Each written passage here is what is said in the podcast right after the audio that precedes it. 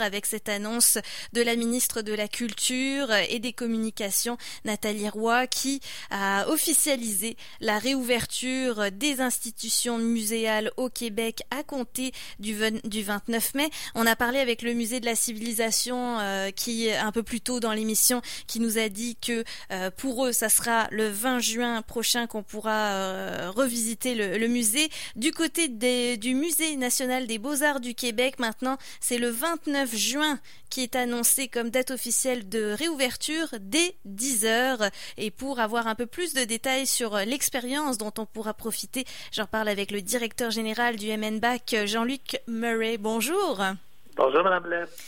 Alors, une grande nouvelle, comme on le disait avec le musée de la civilisation un peu plus tôt, vous aviez eu le temps de vous préparer à cette réouverture, à penser aux mesures de distanciation dans le musée national des beaux-arts du Québec, par exemple?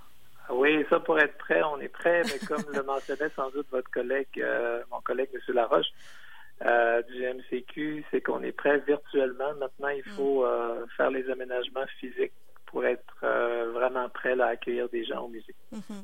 Alors, dans votre cas, c'est le pavillon Pierre Lassonde uniquement euh, qui accueillera les visiteurs à compter du 29 juin. Pourquoi cette décision? En fait, on a euh, deux raisons. D'abord, on veut y aller progressivement. Et puis aussi, il y a la nature des pavillons considérés. la sonde est celui qui est le plus adéquat pour assurer la distanciation physique. C'est-à-dire, vous connaissez peut-être les autres pavillons, le mhm. pavillon Morisset et le Bayargé, l'ancienne prison des Plaines. Ils sont un peu plus complexes, donc on s'est dit on va y aller comme ça. La deuxième raison, c'est qu'on voulait maintenir notre camp de jour. Et le camp de jour pourra bénéficier des deux autres pavillons là, qui ne seront pas euh, occupés par nos visiteurs cet été. Donc, on trouvait que c'était une solution euh, efficace et pertinente. On voit un peu le camp de jour, même s'il faut réduire un peu nos capacités. Mm. Euh, comme un service essentiel à la communauté. Le musée fait aussi partie de la communauté, donc on, peut le faire. On a des espaces incroyables.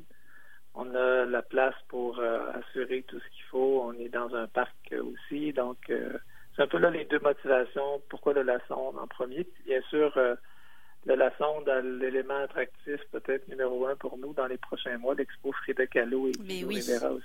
Qui a été euh, prolongé hein, pour l'occasion, donc vous l'aurez jusqu'au 7 euh, septembre prochain. On aura la chance de profiter de cette exposition Frida Kahlo, Diego Rivera et le modernisme mexicain, la collection Jacques et Natacha Gelman jusqu'au 7 septembre, ce qui veut dire qu'on va pouvoir la visiter euh, tout l'été. on, était encore sur le sur le, les j'allais dire la montée de l'exposition. On voyait que ça gagnait beaucoup en, popularité. Frida l'a toujours été, mais je veux dire, ça se passait bien le mot, puis on vous a coupé dans votre élan. oui, en fait, euh, on a vécu, euh, comme tout le monde, beaucoup de déceptions par rapport à ça, mais finalement, euh, ça a été un peu complexe parce que l'Expo Frida fait une grande tournée mondiale depuis plusieurs mm. années. Et on avait la chance de la voir dans nos murs, donc ça nous a avantagé là, pour, pour la suite. Elle devait aller à Portland, ensuite au Texas et puis au Nouveau-Mexique. Donc, on a, ils ont réussi à la replacer à Portland. C'est comme une, une tournée de rockstar, là, finalement. et nous, on peut donc la garder jusqu'en septembre. On est très, très, très, très heureux de ça pour nous, mais aussi pour le public de Québec. On a eu, euh, du Québec, on a eu des dizaines de milliers de courriels de gens qui, qui nous demandaient si l'expo serait prolongée. Puis on, on voit notre fil Facebook, il y a des gens qui ont même apparemment versé des larmes quand ils ont appris qu'ils pourraient ah voir euh, Frida Kahlo. Parce que on l'a vu durant la présentation de l'expo, hein, c'est une icône, donc il y a beaucoup d'émotions qui entourent le fait qu'on peut approcher. Ces ce qui est rare, là, surtout dans le contexte où on va peut-être moins voyager dans les prochains mois. Donc, c'est vraiment une bonne nouvelle. On doit mener une bonne vie pour avoir réussi à, avoir cette solution-là, mais on est content.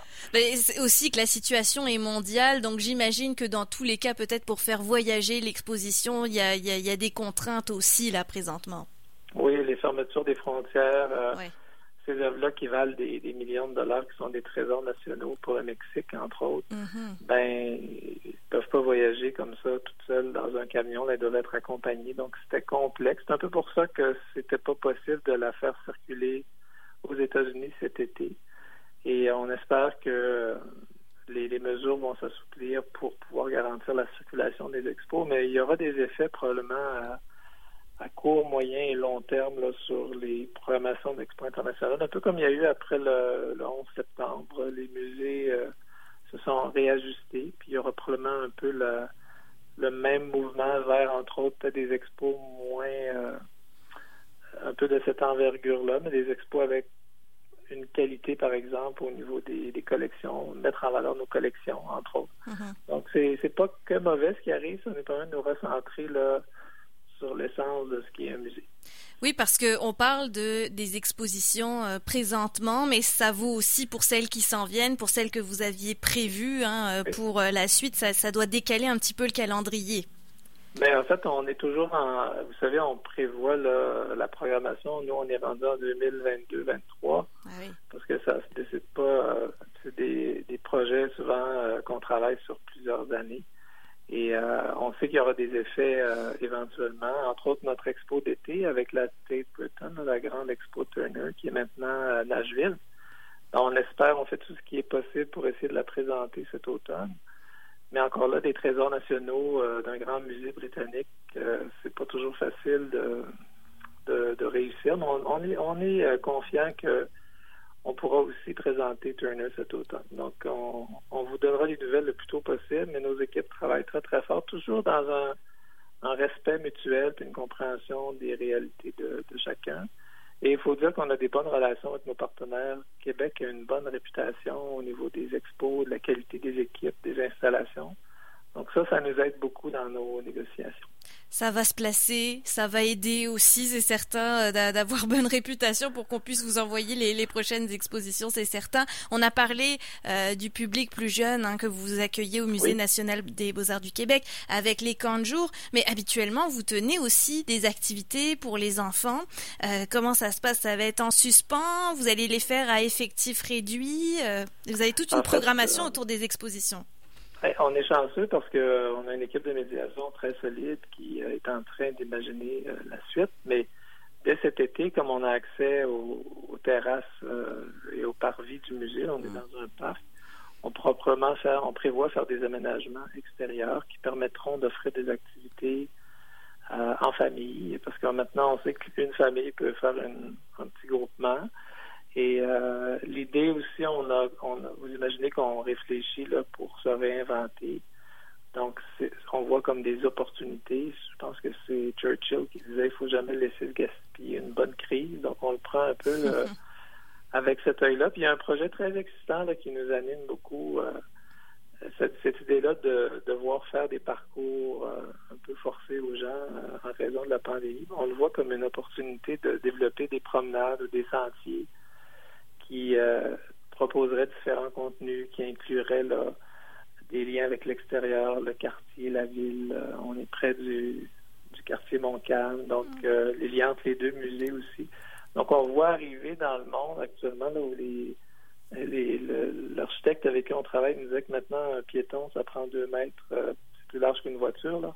Mm. on voyait les les gens se réinventer la façon dont on va se comporter dans nos villes. Et mm. ce genre de parcours-là, c'est tout simplement de relier des choses qui existent déjà d'une façon euh, sensible, euh, ludique. Et le parcours qui nous semblait tout à coup imposé devient quelque chose qui est une promenade qui mise un peu sur l'apaisement, la découverte. Donc, on est très euh, excités par ça. C'est sûr que dans un premier temps, on fait des parcours intérieurs hein, pour visiter le musée. Mais on va très vite ouvrir sur les alentours du musée, la ville. Et on a plusieurs discussions avec les partenaires qui nous entourent, dont les, la Commission des champs de bataille, pour faire quelque chose qui va euh, justement aider les gens à revivre un peu, à retrouver un sentiment de normalité, même si on est dans le respect de tout ce qui nous est demandé là. Mm-hmm. Au cours des prochains mois, si on est chanceux, euh, il y aura un vaccin, mais peut-être qu'on aurait tellement aimé l'expérience de visiter les musées dans des contextes idéaux, parce qu'il n'y aura pas beaucoup de monde en même temps de faire ce genre d'appropriation de la ville qu'on propose, peut-être qu'on on se dira ben ça valait la peine, puis on ne veut pas retourner en arrière. C'est le pari qu'on prend. Ça permet d'expérimenter plein de choses. En tout cas, vous avez aussi euh, euh, développé beaucoup de ressources euh, numériques pendant ce confinement, comme beaucoup de musées à travers le monde. Vous aviez mis à disposition des visites virtuelles, notamment également vos guides qui étaient disponibles, qui sont, qu'ils sont toujours, hein, des livres numériques disponibles en ligne, etc. Est-ce que le public était au rendez-vous, même en ligne, pendant le confinement Oui, en, en fait, ça nous a permis de garder un lien avec nos publics et même si la, relation en présence avec une œuvre d'art leur manque, tout le monde a été original dans la conversation avec ses publics au niveau virtuel. Entre autres, là, je sais qu'on va faire bientôt un, jeu quiz dans notre auditorium sur l'art. Euh, vous, le savez, on a mis en ligne notre audio guide Frida Kahlo parce que les gens étaient tellement impatients qu'ils voulaient avoir euh, des contenus et il y a des ressources. Entre autres, on va parler des, jeunes publics. On est en train de finaliser des ressources euh, en ligne, entre autres, pour aider les jeunes qui sont en classe à ne pas négliger le côté culturelle de leur formation. Donc, il y a, beaucoup de choses intéressantes et ça, c'est transformateur aussi pour nous. Souvent, on n'a pas le temps de s'en préoccuper parce qu'on est centré sur tout ce qu'on fait. là, c'est devenu une nécessité, puis ça fait comme bouger le curseur très vite. C'est-à-dire qu'on a avancé, ce qu'on aurait peut-être fait en cinq ans, on le fait en cinq, en trois, quatre mois. Donc, euh, c'est assez spectaculaire quand on a des opportunités. moi, je suis très fier des équipes du musée d'avoir saisi ces opportunités-là, malgré les, le contexte qu'ils ont eu à vivre de travail à distance, de s'adapter au nouveau au niveau normal qui nous euh, qui nous régit maintenant. Donc, mm-hmm. euh, c'est prometteur. Alors, si vous voulez consulter toutes ces ressources, elles sont encore en ligne, hein, mnbac.org. D'ailleurs, concernant Frida, hein, puisqu'on le sait, donc c'est très populaire, l'exposition est disponible en visite sonore, une expérience un peu différente. Évidemment, ça remplace pas le fait d'aller au musée, mais euh, vous pourrez combler la, la patience d'ici là sur euh, le site internet. J'imagine qu'on se procure son billet euh, en ligne là pour notre prochaine visite à compter du 29 juin au, au MNBAC. Encourage l'achat en ligne parce que les plages sont horodatées, donc les gens seront euh, invités à acheter en ligne. Il y aura quand même une possibilité d'acheter des billets sur place. On aura une façon d'indiquer aux gens avant l'entrée au musée s'il y a des billets disponibles. Mhm. on espère que les gens, on est habitués maintenant, il faut prendre rendez-vous partout avant de s'y rendre. Ce sera un peu la norme au musée. Juste pour vous faire sourire aussi, on était euh, aujourd'hui au musée pour une des premières fois, moi et mon directeur d'école. Quand on est sorti sur la rue Carson, on a rencontré deux dames habillées en Frida Kahlo. Ah bon? Euh, ça nous a fait chaud au cœur et les dames étaient presque très, très émues de voir qu'elles pourraient voir euh, l'expo. Donc, euh, ça sert à ça aussi la culture, à redonner de l'espoir aux gens. Et puis, on, est très heureux. Puis on a hâte, j'entendais vos entrevues juste avant moi. Là. Hmm. On est conscient des réalités de nos autres collègues en culture, mais on pense que le retour dans les lieux culturels, les musées, les bibliothèques, euh, etc., vont euh, va aider les gens à, vivre un premier pas là, qui est compliqué, qui, qui est entouré de peur, de, de précautions, puis ça les rendra probablement plus disponibles pour des expériences euh, comme le théâtre ou le Mais oui, ça nous prépare. Rien que pour la santé mentale, là, juste de sortir et de voir autre chose, ça va quand même être bien. Autre chose que l'épicerie, par exemple. un grand merci. oui, oui. Un grand merci, Jean-Luc Meuret, je le rappelle, directeur général du Musée national des beaux-arts du Québec, qui annonce sa réouverture le 29 juin prochain. Plus d'infos sur le site du MNBAC. Un grand merci. Merci à vous, Madame Leb.